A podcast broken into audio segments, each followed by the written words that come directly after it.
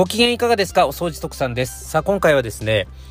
本気で自分のお店のファンを増やしたいと考えている飲食店であれば、絶対に気をつけなければいけないこと、こういうテーマでお話を進めていこうと思います。お掃除特産のみんなに伝えたいラジオ、早速始めていきましょう。この放送は、お掃除セミナーができるハウスクリーニング専門店、ハウスケアクリニック徳永の提供でお送りします。はい。ということで、えー、今回は飲食店にスポットを当ててお話を進めていこうと思って収録ボタンを押しました。で、あのー、もう今のこういうご時世、特に、えー、コロナ禍においてですね、満足に営業活動そのものがやっぱりやりづらくなってるようなこの数年間になってきてるわけで、で、その中でもやっぱり生き残っていくための一つのキーポイントになってくるのが、いかにやっぱり自分のお店のファンを増やしていくか、で、そのいかにファンを減らさないように努力するかっていうところが、えー、すごく大事になってくると思います。で、その飲食店のオーナーさんに向けて今回お話をしたいんですが、その自分のお店のファンを増やしたいと本気で考えていらっしゃるんであれば、絶対にここだけは気をつけないとダメですよっていうお話を今回はしたいと思うんです。で、それが何かって言いますと、タバコなんですよ。タバコ。えー、タバコの匂いですね。えー、もうご承知のようにですね、2021年の4月から、えー、改正健康増進法でしたっけ？えー、それの内容に伴って、その飲食店における喫煙のルールっていうのが大きく様変わりして、えー、それに合わせた環境づくりっていうのが各飲食店でも行われてるんじゃないかなとは思うんですが、まあ、その中でですね、特に、その店内での喫煙を OK にしてるお店ってやっぱあると思うんですけどね。で、その OK にしてるお店が、えー、絶対気をつけなければいけないことっていうのは何かっていうと、やっぱりね、そのタバコの匂いなんですよ。匂い。で、このタバコの匂い、えー、実はね、あのー、なんでこの収録ボタンを押したのかっていうと、えー、今日6月3日なんですけれども、あのまあ、僕は今日はエアコンクリーニングの仕事をあるお客様のところでやって、その昼休憩でランチに入った喫茶店での出来事っていうのが、ものすごくインパクトが強かったので、あのお話をしたいと思うんですけどね。あの入った瞬間にですね、あの、タバコのヤニの匂いがえげつなかったんですよ。もう昭和の頃からずっとやってるような、本当に老舗のもう30年以上多分やってるような、その街で、えー、古くからやってる喫茶店だったんですけど、えー、だからもう昔はもう本当に喫煙当たり前でもうバカバカタバコを吸いながらランチを食べてるっていうのはもう普通の光景だった時代が一時あったんですが、もうそういう時代からやってる喫茶店だから、もう当然やっぱり、あのー、壁から、天井から床からもう全てにおいてもうヤニが染みついてるよような状態になってるとは思うんですけど、まあ、あの、ここ最近で言うと本当にその若い世代とかでもやっぱり喫煙をする若者自体がもう減ってるじゃないですか。で、そういう喫煙をしない人からすれば、このし、や、染みついたヤニの匂いっていうのは本当にえげつないんですよ。あの別にね、その今日入ったあの喫茶店のことを僕悪く言うつもりで今回こういう話をしてるわけじゃないので、そこは誤解してほしくないんですけれども、ただ率直にその入り口を開けた瞬間に、あのー、僕は本当に思ったんですけど、うわ、くっさっと思いましたね。飲食店ですよ。飲食店やけど、くっさっと思って吐きそうになりました。で、えー、飲食店に、入る前は本当にお腹空いてたんですけれども、えー、これも率直にそう感じたから本当にそのまま言うんですけれども、そのタバコのヤニの匂いを、あのー、腐って感じた瞬間にもう食欲が失せましたね。ただまあ入ってしまったからもう、車内からもランチ頼んで、早々にランチを食べてすぐにもう、あのー、その店を後にしたみたいな形を取ったんですけど、だね、味も、だから本当に美味しい、あの、美味しいようには感じなかったですよね。あの、一生懸命調理をして美味しいランチを多分提供してくださってるんですけども、美味しいとは感じなかったし。だって臭いもん、店内が。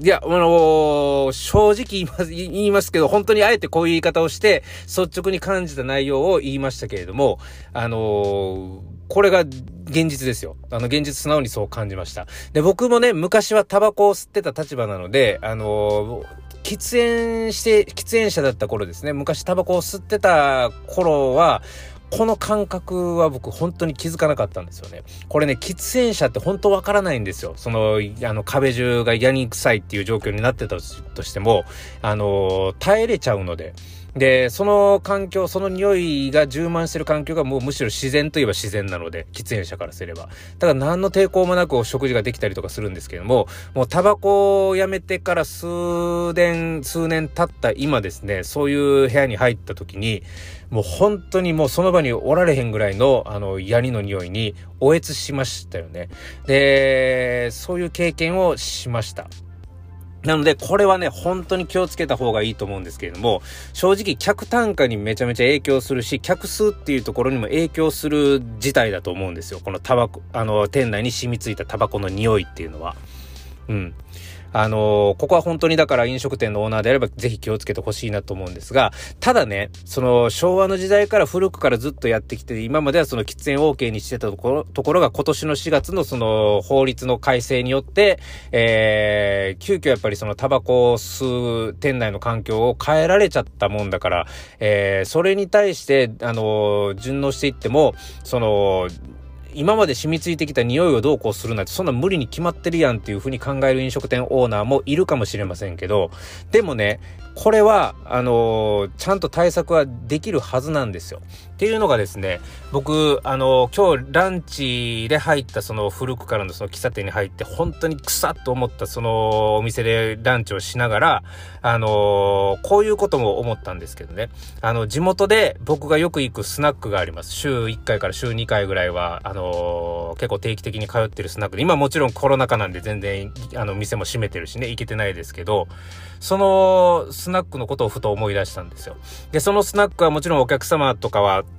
あの、店内で全然タバコ吸ってますしね。で、そのスナックを、が、そこでオープンをする当時から僕知ってるんですけども、あの、居抜きで借りた物件なので、で、またその居抜きの物件っていうのももう昭和の時代からずっと古くからやってたお店なので、当然やっぱり、あのー、タバコの匂いとか、壁とかにもやっぱりその矢には染みついてるような環境ではあるんですよ。あるんだけれども、そういえばって思ってね、僕そのお店何回も通ってるけど、入り口開けた瞬間にた、タバコのヤニで腐って感じたことが一度もないんですよね、そのお店って。